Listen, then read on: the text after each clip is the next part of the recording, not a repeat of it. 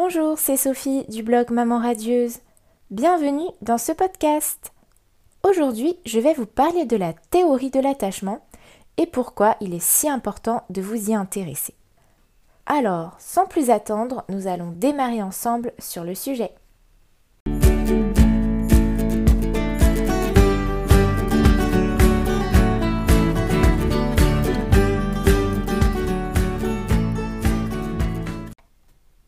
Pour se construire sur des bases solides, votre petit bout de chou a besoin de tisser des liens sécurisants avec vous. Ce constat évident est celui de la théorie de l'attachement. Il s'agit d'un concept développé dans les années 1950 par le célèbre psychiatre et psychanalyste John Bowlby. La relation d'attachement qui va se créer entre vous et votre enfant aura un impact profond sur ses compétences relationnelles. En quelque sorte, les liens d'attachement vont déterminer ses relations futures dans sa vie d'adulte. Je suis certaine que vous désirez avoir un enfant avec un développement social et émotionnel équilibré. Pour cela, il doit pouvoir construire une relation d'attachement avec au moins une personne qui prend soin de lui, et ça de façon cohérente et continue.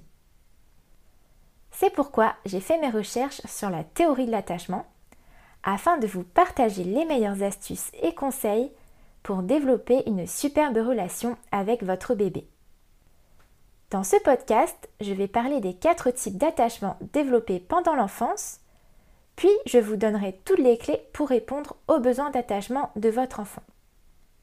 Enfin, je vous partagerai quels sont les processus d'attachement.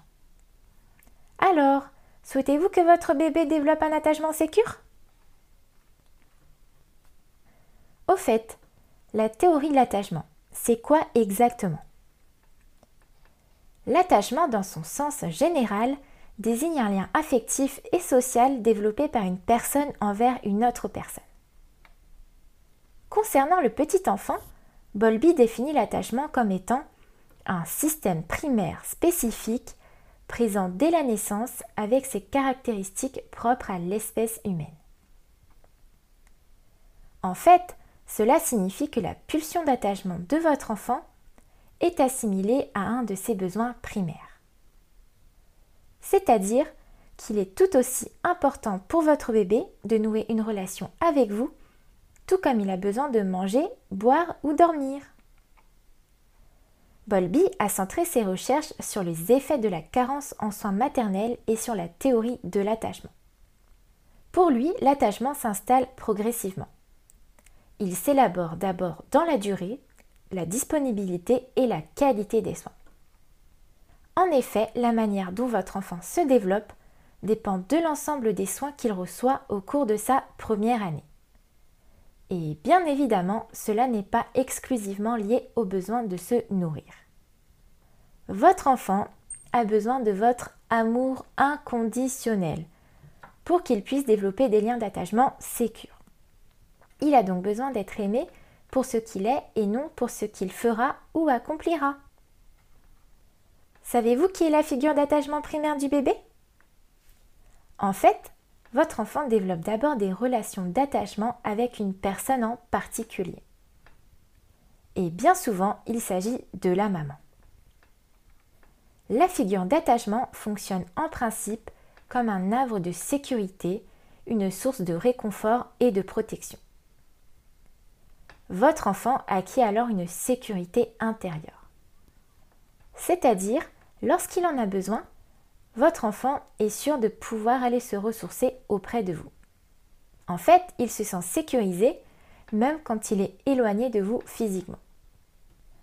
Ce comportement a aussi une fonction de socialisation et est très important dans la structuration de sa personnalité. Votre enfant a aussi des figures d'attachement secondaires. Au cours de sa vie, votre bébé développera également un attachement aux proches comme le papa, les frères et sœurs, les grands-parents.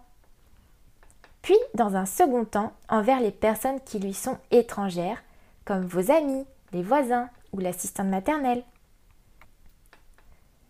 Et donc, lorsque plusieurs personnes s'occupent de votre enfant, La qualité de l'attachement est spécifique à la relation qu'il entretient avec chacune de ces personnes.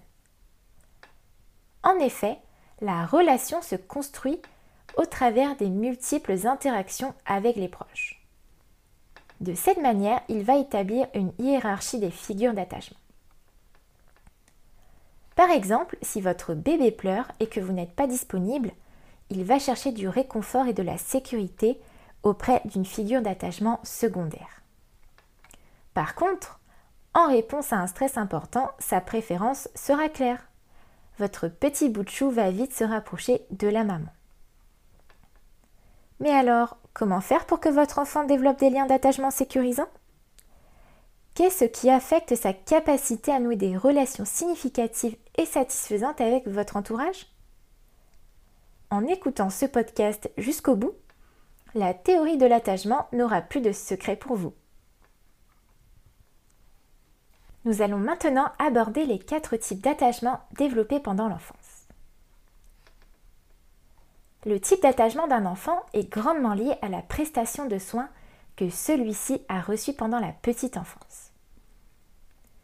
Si les besoins fondamentaux de votre bébé sont comblés, s'il reçoit suffisamment d'amour et de sécurité, il développera alors un attachement sécure. A l'inverse, s'il connaît des incohérences ou de la négligence de la part de ses figures d'attachement, il sera susceptible de développer de l'anxiété et un attachement insécure. D'ailleurs, le degré de réponse aux pleurs est intimement lié. Laisser un bébé pleurer sans lui apporter de réconfort même si c'est pendant une courte période, peut être très déstabilisant et angoissant pour lui. Bolby décrit différents types d'attachement. Il y a l'attachement sécure, l'attachement insécure ambivalent, l'attachement insécure évitant, l'attachement insécure désorganisé. Alors, de quoi s'agit-il concrètement? Tout d'abord, nous allons parler de l'attachement sécure. L'enfant a confiance. Il sait que son parent est disponible et va lui répondre quand il sera en danger. Pour vous donner un exemple, il s'agit d'un enfant qui joue calmement sur le tapis et qui peut être amené à découvrir un peu plus loin dans la pièce d'autres jouets. S'il a une difficulté, il appelle alors sa maman qui évalue la situation et peut lui répondre verbalement ou physiquement. L'enfant continue son jeu avec concentration. Ensuite, il y a l'attachement insécure ambivalent. C'est un enfant qui n'est pas certain que son parent sera disponible et lui répondra s'il fait appel à lui. Il s'agit bien souvent d'un enfant sujet à l'angoisse de séparation. Il s'accroche à sa mère se montre angoissé pour explorer le monde. Pour vous donner un exemple, l'enfant reste très proche de sa mère, la regarde souvent. On le sent inquiet, incapable d'apprécier les jouets mis à sa disposition. En fait, il a peur qu'elle quitte la pièce. Dans l'attachement insécure ambivalent, Bolby a observé que le parent, souvent la mère, présente des attitudes différentes dans des situations identiques c'est-à-dire que la mère peut être disponible et secourable en certaines occasions et non dans d'autres. L'enfant peut également développer un attachement insécure évitant. Dans ce cas-là, l'enfant n'a aucune confiance dans les réponses que sa mère lui fera. Il s'attend à être repoussé lorsqu'il cherche auprès d'elle réconfort ou protection. L'enfant tente alors de vivre sa vie sans soutien de la part des autres. Pour vous donner un exemple, il s'agit d'un enfant jouant de manière très aisée, sans se soucier de sa mère. Il ne se regarde pas. L'enfant va même trop facilement vers d'autres adultes qu'il ne connaît pas. Dans l'attachement insécure évitant, la mère ne semble pas se préoccuper de ce que fait son enfant. Enfin, il existe un type d'attachement insécure désorganisé. Dans ce type d'attachement, l'enfant ne parvient généralement pas à développer une stratégie organisée pour faire face à la détresse de séparation.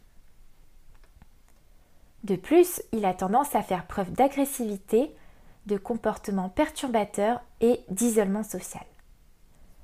Quant à la figure d'attachement, elle a une attitude figée, en retrait, négative et parfois violente face à l'enfant. En réponse à cette attitude, l'enfant va craindre sa figure d'attachement et parfois adopter une attitude similaire à cette dernière en lui manifestant de la violence. Ce type d'attachement apparaît essentiellement en cas de violence conjugale, de maltraitance ou d'abus. Pour vous donner un exemple, il s'agit d'un enfant qui s'approche de sa maman tout en évitant son regard, voire en détournant la tête.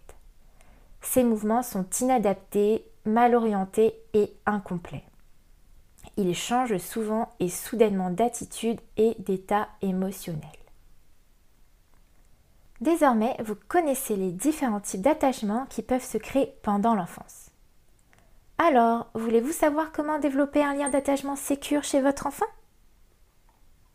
Dans cette nouvelle partie, nous allons voir comment répondre au mieux aux besoins d'attachement de votre enfant. Commençons par la préoccupation maternelle primaire. Mais de quoi s'agit-il?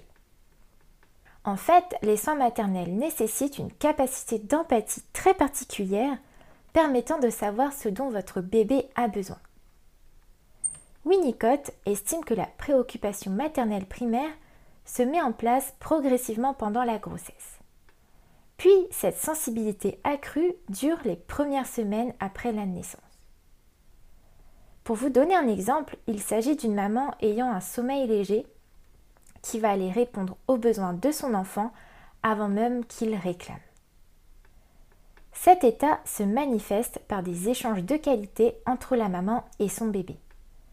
Cela peut être des échanges de regards, de paroles, lors des repas et d'échanges. En fait, on constate une interaction affective et un plaisir partagé lors de ces échanges. On parle alors de caregiving qui constitue le concept suivant. Bolby l'a dit, le bébé seul n'existe pas. Dès sa naissance, votre enfant a autour de lui une sphère protectrice. Et c'est dans cette sphère qu'il va se développer, épuiser les outils nécessaires pour se construire sur des bases solides. Il faut tout un village pour élever un enfant. Peut-être avez-vous déjà entendu cette expression. En fait, la sphère protectrice dont je vous parle est votre famille proche, mais aussi toutes les personnes qui s'occupent de votre enfant et qui sont en interaction avec lui.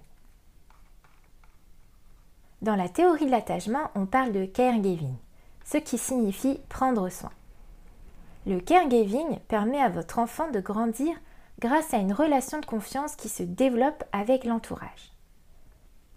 Comme je vous l'expliquais, votre petit bout de chou va s'attacher à la personne qui lui procure les soins et qui le sécurise.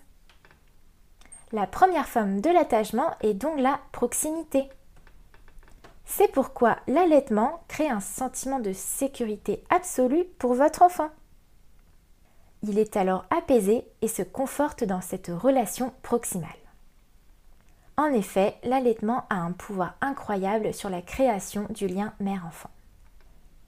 Mais alors, quels sont les facteurs qui contribuent aux expériences d'anxiété, d'évitement et d'épanouissement pour votre enfant? Je vous donne toutes les réponses dans cette dernière partie. Alors, quels sont les processus d'attachement mère-enfant? Savez-vous que les manifestations d'attachement commencent à se tisser avant même la conception? Cela est inconscient. Mais sachez que le simple fait d'imaginer votre futur bébé permet déjà de créer un lien avec lui. Puis cet attachement va se poursuivre pendant le déroulement de la grossesse. D'ailleurs, lorsque le bébé est dans le ventre de sa maman, il ne se différencie pas. Mais alors, de quoi dépendent les facteurs d'attachement? En fait, les facteurs d'attachement peuvent dépendre de plusieurs choses.